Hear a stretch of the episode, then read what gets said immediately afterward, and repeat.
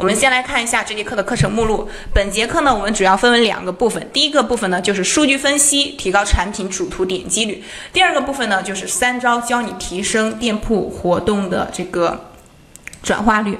好，我们来看一下，就是第一个方面啊，就之前呢，可能大家在这个点击率上，嗯，觉得这个主图呀，就是。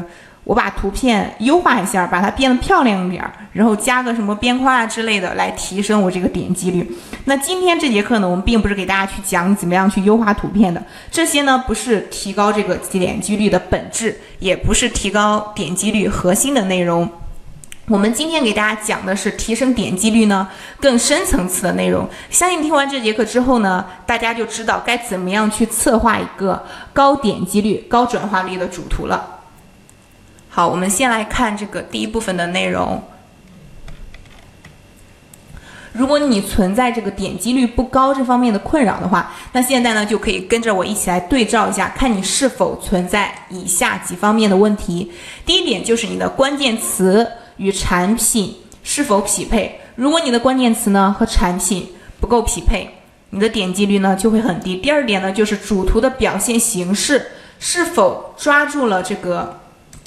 买家的需求，如果你这个主图呢没有突出你产品的卖点，不能够抓住买家的需求，那可能这个点击率也会很低。第三点就是价格对比同行是否有优势，价格因素也是能够很影响点击率的。第四点就是这个是否包邮等等，还有其他方面的，我在这里给大家列举出比较重要的几点。当然啊，这个销量和评价它也是能够吸引到买家的。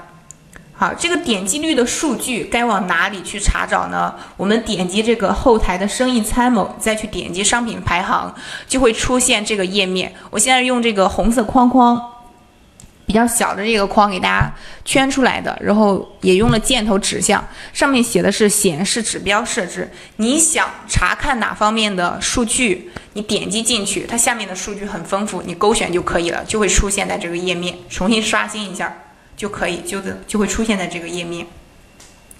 好，现在呢，我们通过一个案例一起来分析一下，该怎么样去提升点击率。这个产品呢，它是化妆包，首先呢，它的这个类目就放错了，导致这个后续啊，这个后面这个标题也搞错了，所以它带来曝光的关键词呢和产品也不够匹配，这个点击率呢才百分之零点八六。好，之前我们在讲这个新品上架的时候，也给大家讲过产品类目，如果你放错的话，会有哪些处罚？大家还记得吗？我们来回顾一下之前的知识，知道的同学呢，同样的啊，可以把你这个答案发到公屏上，然后忘记的同学呢，你可以先扣一个二。哦，有问题的同学呢，我们等到讲完之后，统一再给大家进行解答。大家还记得这个产品类目错放的处罚是什么吗？好，有些同学已经忘了，有知道答案的同学吗？可以把你的答案发出来。看到有几位同学都扣了二啊，我们再来一起回顾一下这个类目错放的处罚，重的会关店，还有什么呢？想一想类目错放的处罚，这个是我们在之前新品上架的课程中。给大家讲的，如果你类目错放的话，那速卖通平台呢会以这个与商品实际与商品实际类目不符。好，这个字错了啊，不是，是这个与与商品实际类目不符，骗取曝光。还有一个是搜索作弊。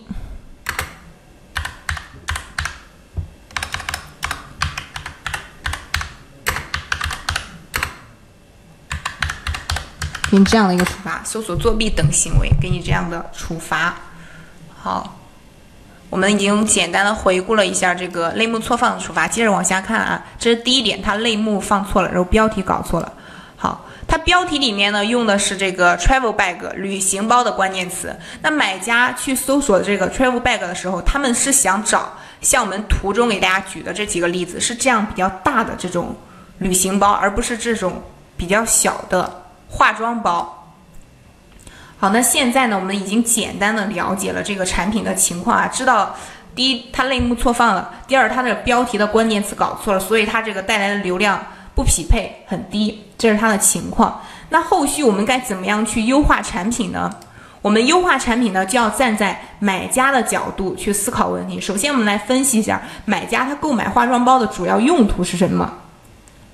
咱们可以结合生活实际去思考，你也可以去这个产品的评价那里去挖掘数据进行分析。那通过这分析这些数据啊，我们得出买家他购买化妆包主要是用在旅行啊、出差、收纳等等用途上面。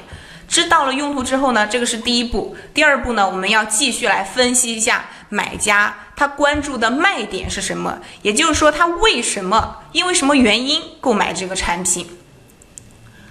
好，同样是通过这个分析评价这里的数据，我们得出来，有些消费者呢，他就是用于居家收纳的，他会比较喜欢这个包能装更多的东西，因为作为收纳需求的话，他是先把容量放在第一位的。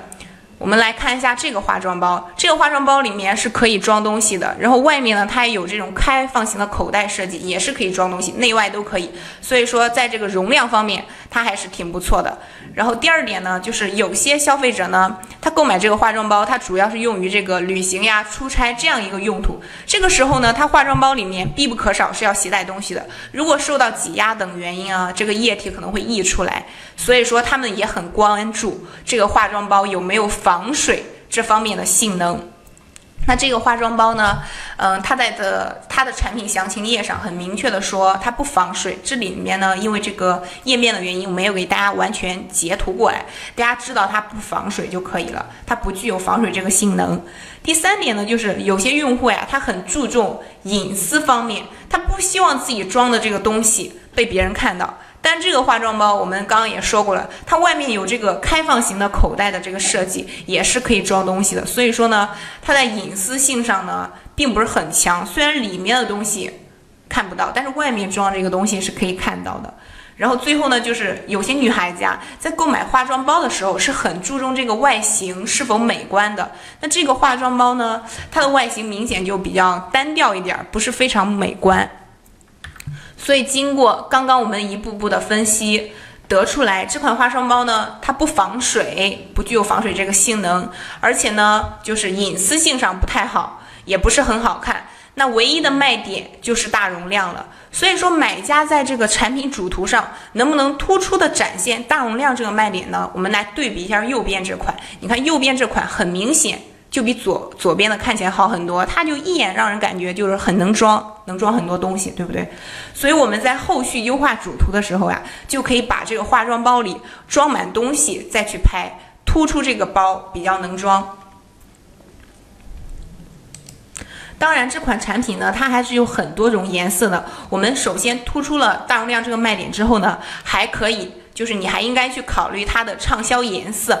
你可以去这个竞争对手的销量评价那里去分析一下，用户呢购买什么颜色是比较多的。如果是粉红色比较畅销的话，那你就可以考虑把这个粉红色作为主图去测试一下点击率是否增加了。其实每种颜色呢，你都可以去测试一下，因为只有测试了，你才能知道哪款它的点击率比较高。建议大家就是你更改这个主图之后呢。嗯，测试两周比较好。如果时间比较短，几天的话是看不出来这个数据的。OK，我们继续回到这个案例上啊。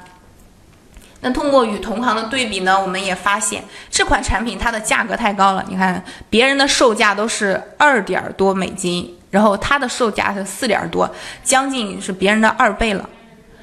因为它的这个价格太高了，导致无法获得更多的点击。更何况呢，它是一个新店，然后销量评价也不多，它的销量呢只有四笔。那这样拿什么和别人去竞争呢？对不对？哦，我看到有同学说好卡黑屏，哦，其他同学现在可以听到我的声音吗？能看到这个画面吗？如果大家可以看到的话，你扣个一啊。啊我的声音现在大家可以正常听到吗？好刚刚那位是刚刚那位同学啊你可以先退出去一下再重新进来或者刷新一下。其他同学都没有问题啊可能是你那边网有点卡。好那我们就继续讲课了没有问题的话。好通过咱们刚刚一步一步的分析呢我们给这个产品诊断就是四点建议。第一点呢让他调整这个类目错放的问题，放回他自己原本的这个类目，化妆包的类目。第二点呢，就是去修改标题，把 travel bag 旅行包这个关键词呢改为化妆包的关键词。第三点呢，就是去调整产品的主图，突出它的卖点，着重呢把大容量这个卖点表达出来。第四点呢，就是适当的去调整一下价格，它的价格呢对比同行确实有点过高了，几乎是别人的二倍了。适当的去降低一点，增强产品的竞争力。那如果就是要改这么多地方的话啊，其实就会彻底影响到产品了。我们看一下，这个类目要改，标题要改，然后这个价格也要改，很多地方都改了。所以说这个产品呢，就建议，嗯，不要。不要再去那个改了，你可以去重新发布一个产品。你按照这个正确的方式、正确的这个类目，然后正确的标题呀，还有这个正确的图片，你把这些所需要的素材你都准备好之后，再去重新发布一个新的产品。因为原来这个老产品，我们也可以看到，它就四笔订单，其实把它删了也是可以的，就是把它删掉。也没有什么心疼的，它的订单比较少。建议如果大家你也有这样的情况的话，这个销量不是很高，订单量不是很多，就不要再去动这么多地方了。你可以直接去准备好你所需要的素材，去重新发布一个新的。好，这个呢就教这个呢是教大家怎么样去提升你主图的点击率。我们来总结一下啊，我们提升主图点击率呢，并不是美化个图片就可以了，这个不是核心，核心是什么呢？我们的核心是要洞察消费者的需求，我们是要去洞察消费者，一步步分析，看消费者主要他们关注的卖点是什么，然后我们有什么卖点，把你的卖点着重的表达出来。好，这个呢就是第一部分的内容。我们接着来看一下第二部分，三招教你提升店铺活动的转化率。那在这个部分呢，我们给大家主要讲三点。第一点呢，就是如何设置速卖通店铺活动最有效；第二点呢，就是店铺活动呢如何营造紧迫感；第三点呢，就是如何避免活动设置的坑。我们先来看一第一点，怎么样设置这个活动是最有效的？那店铺自主设置的活动有这个单品折扣、满减活动、店铺优惠券。互动活动、店铺优惠码等等，那为什么你设置的这个活动没有效果，别人设置的活动比较有效果呢？可能是因为你做了一个假的活动。那什么样是假的活动？什么样是有效的、无效的？我们来看一下。现在 A、B 两个店铺呢，同时都在做活动。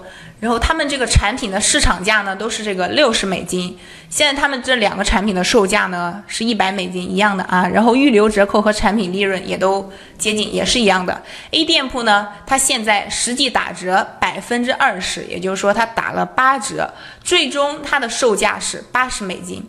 这个八十美金呢，相比市场价六十美金还高出了一大截儿，对不对？还还高了二十美金。好，有同学说。没有声音。好，现在大家可以听到我的声音吗？我的声音可能比较小一点，你们可以就是加大一点声音，我也大一点声音。哦，可以，可以听到的。那位是那位同学，你可以就是退出去再重新进来一下啊。好，没有问题的话，我们来继续分析这个案例。现在 A 店铺啊，它打了八折之后，它最终的售价是八十美金，比这个市场价的六十美金还高出了一大截，对不对？和这个市场价不符合，所以说呢，我们说这个 A 店铺的活动呢，就是一个无效的活动。我们再来看一下 B 店铺，B 店铺呢，我们刚刚也说了，它这个市场价也是六十美金，产品售价也是一百美金。然后这个预留折扣啊和产品利润和这个 A 店铺其实是一样的。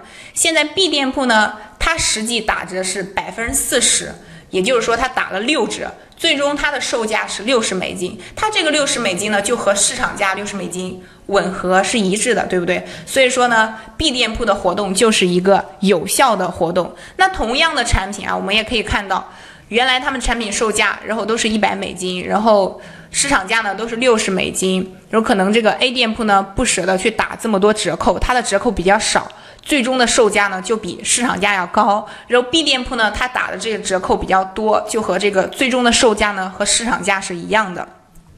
那如果你在打折的时候啊，这个价格比这个市场价要贵了一点，可能你这个活动呢就无人问津，就没有什么效果，就是一个无无效的活动。好，现在呢，我们一起来思考一下啊。我有一个问题想问大家：如果你的产品，就是你你的店铺，你在做活动的时候，就像 A 店铺这样，价格呢比你的同行，比这个市场价高了很多，然后那请问你的这个产品是比你的竞争对手多了什么优势吗？是因为你这个款式更新，功能更全，使用更简单，质量很好，还是有其他方面的优势？如果你自己啊都没有。都没有都不知道你有什么原因，然后消费者呢也不知道你为什么这么高，他们也不知道你有什么原因。那你现在做这个活动呢，就是无效的活动，那很有可能呢就会像 A 店铺这样，这个活动呢无人问津。所以说咱们在做活动的时候啊，一定要参考你的同行，参考市场价。好，我们再来看一个案例。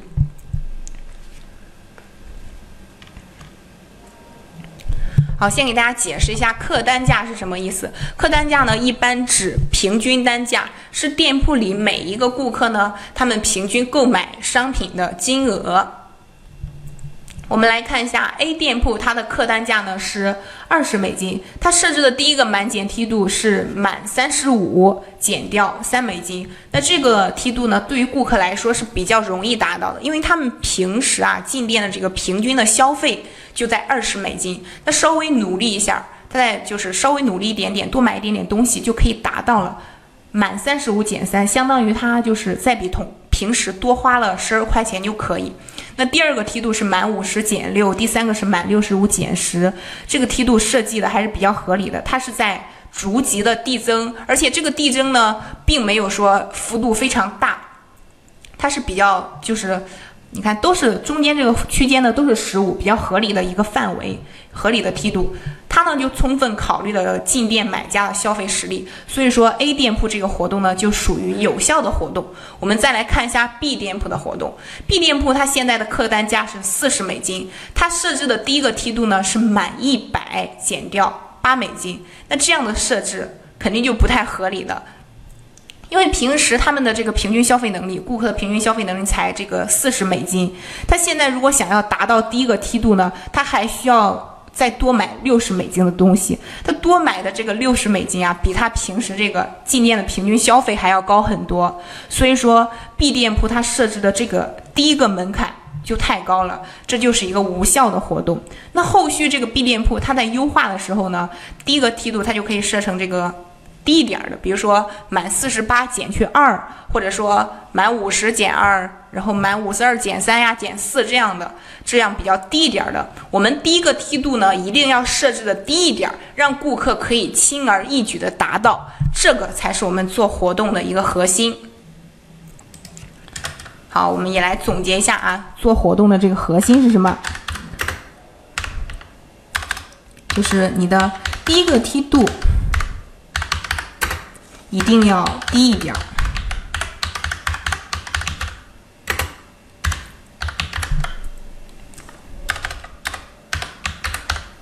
让顾客呢可以轻而易举的达到，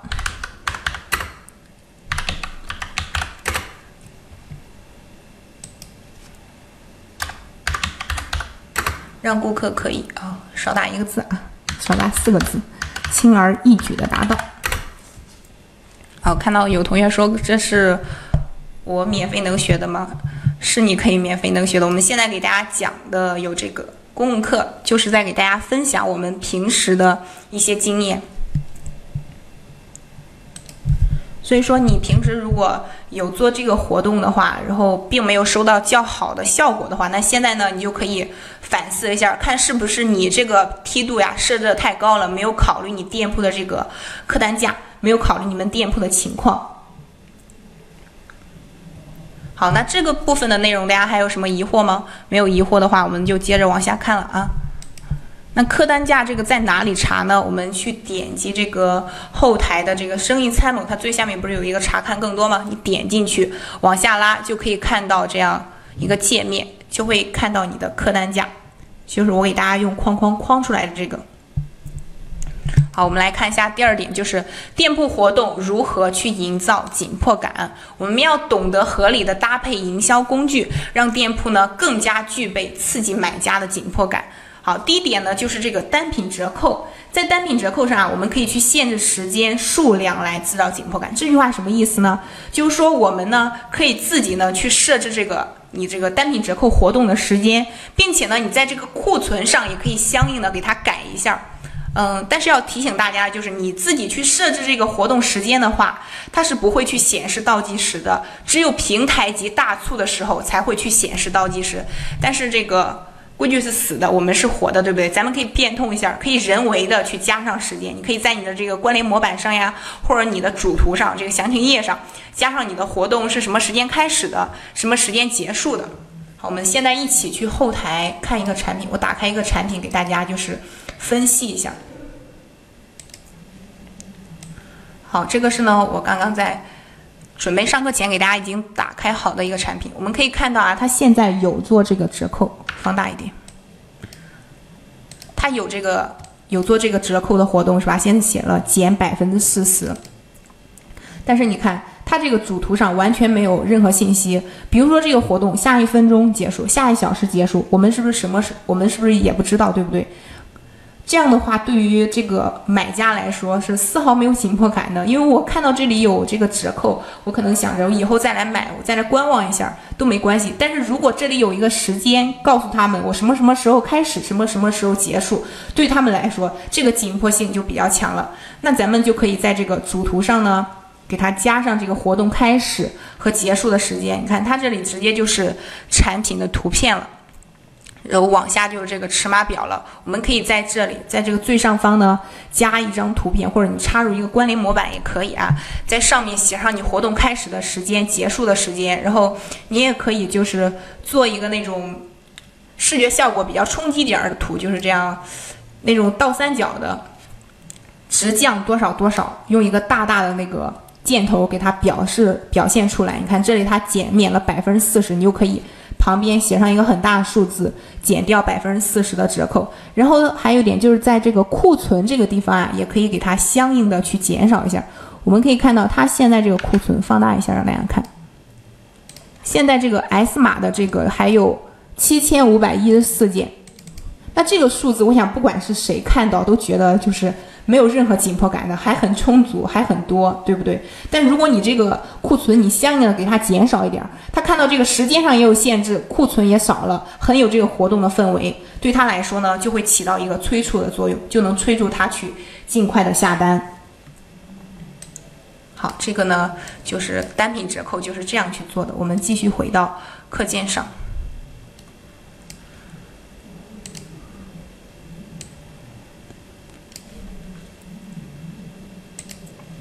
好，我们接着来看一下这个满减活动。满减活动呢，我们可以去设置这个时间段，在高峰期结束之前把活动结束，来制造紧迫感。这句话什么意思呢？嗯，举个例子啊，就是说这个，比如说这个饭店，它在中午和晚上的客流量会比较大，但它现在做一个活动，嗯，如果他说就是中午你今天吃饭，我送你一个饮料或送什么的，如果这个活动啊，它是在下午三四点。三四点的时候结束，那这个活动可能也没有起到什么效果，因为大家的午饭一般都在十二点或一点这样一个时间吃，你不管你十二点和一点什么时候去，也都能赶上这个活动，是吧？那大家就会不紧不慢的，丝毫没有紧迫感。但是如果他这个活动呢，这个截止的时间它设置到了十二点半结束，或者说一点结束，那这样的话时间很紧，紧迫感就大了。那可能别人一下班就立马去赶到这个饭店去吃饭了。所以说我们在做活动的时候呢，要在高峰期结束之前，你收到的这个效果会比较好。如果人比较少的时候，你去结束这个活动，嗯，人流量少也没有什么效果。第三个呢，就是这个店铺的优惠码，然后店铺的优惠码呢，咱们也可以去设置时间段，在高峰期结束之前呢，把活动结束，去制造紧迫感。这个它的这个原理啊，和刚刚和大家讲的是同样的。也是这个这样一个意思，它优惠码呢是以数字加字母加符号这种形式是就是呈现的。我们在国内呢，可能就是使用优惠券比较多，然后在国外呢，他们比较通常是比较习惯使用优惠码的。第四个呢，就是这个互动活动，你可以通过与买家呢进行互动，让他们玩一些小游戏的方式去得到奖励，因为是他们自己。就是参加游戏，通过自己的努力得来的，就会比较珍惜，并且你这个活动时间呢，也可以相应的去设置的短一点儿，对他们来说也会有紧紧迫感。好，就是请，嗯，就是那个，哦，我先看一下这个高峰期是什么时候？平台的高峰期是是啥时候呢？你就是刚刚我说的这个。满减活动这里是吗？就这个呢，是我们刚刚讲这个单品折扣啊，是说你自己平时做这个活动的时候，然后你去设，呃，还有这个满减活动是你自己平时去做这个自己做活动的时候设置的这个时间段，它不是这个平台的，那你就可以去后台。分析下你自己的数据，看什么样时间段这个顾客下单比较多。对，有同学已经帮你去解答了，让你自己去看这个数据，你自己分析一下，看哪个时间段你的下单量是比较大的，那你就可以在这个时间段去把它就结束，是这个意思啊。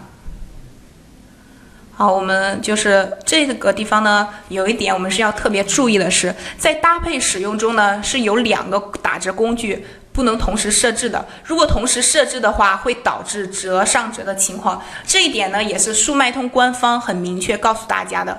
比如说这个单品折扣和满减活动，你同时做活动的话，系统会计算单品折扣的优惠。举个例子，比如说你这个产品现在是十美金，然后这个单品折扣啊，你打了八折，打八折之后呢，它是八美金，那系统呢就会以你这个单品折扣之后的。八美金这个价钱，再去计算你满减活动的优惠，这样就容易导这个折上折的情况发生，这一点是大家要注意的。好，这个没有什么问题的话，我们去来看，我们来看第三点，如何避免活动设置的坑。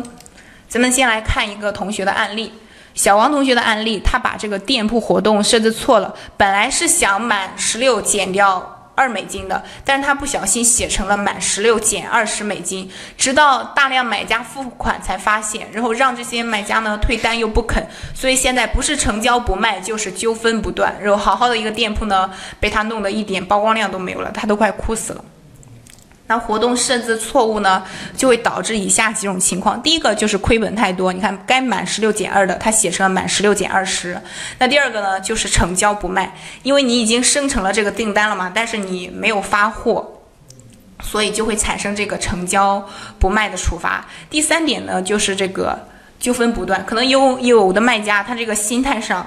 受到了波动，比较受打击啊。然后发货的时候没有仔细的去检查你的货，那买家收到之后呢，又出现问题，就会很容易产生这个纠纷。一产生纠纷呢，又会对你的这个店铺、对你的产品造成影响。所以说严重的话，也有可能会封封店。这种情况其实每天都会有发生，都会有发生。有人就是不够细心，会设置错误。大家不要不在意这一点。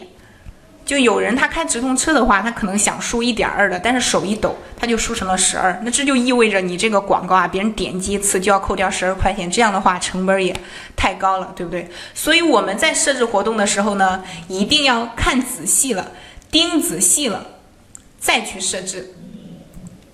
好，这里呢给大家就是讲一下常见的三种坑，就是我们做活动的三种坑。第一个呢就是这个折扣入折扣上啊，他把百分之八十的折扣认为是打八折，这个呢是国外的他的一个习惯和我们不一样。看我们在输入的时候啊，注重注意这个小字。你看，现在我在这个框里输的是十，它后面告诉我这个是记九折，也就是说百分十的折扣呢是打九折，你百分之八十的折扣是打两折。那你看再看下面这个啊，输了二十，然后他打的就告诉你后面是八折。所以说，咱们在填好数字的时候呢，后面框里的内容你也要盯仔细了，去看清楚。我们再来看一下第二个常犯的这个坑，就是把这个满减顺序搞错了。比如说你是要设置满五十减五的这个活动，但是呢，在单笔订单金额这里，你本来要大于等于五十的，但你填错了，你填成五了，然后立减呢变成五十。如果这样设置的话，你可能会比这个小王同学亏得更惨啊。然后这个设置的时候，大家也一定要看清楚。第三个就是把优惠券的顺序搞错，其实这个和第二点很像，都是顺序搞错的问题。注意这个面额 USD 这里才是填写优惠券的额度，不是让你去填写满多少的一个额度。右边这个是正确的一个案例，我们可以看到啊，面额 USD 这里我们填的是五，然后订单金额呢要大于等于五十，这样才是满五十去减五的一个优惠券的正确的设置。好，这个呢就是刚刚给大家分享了三种比较常入的一个坑，在你活动设置的时候。那如果发生这些问题啊，所有的一切就是因为不够细心，是要为你自己的错误去买单的。很多时候呢，慢就是快，快就是慢，细节呢决定成败。好，这个呢就是我们本节课的问内容，教大家怎么样去提高你这个主图的点击率，以及你在活动设置的时候怎么样去避免这些坑，然后提高转化率。那现在大家有什么问题的话，可以提出来了。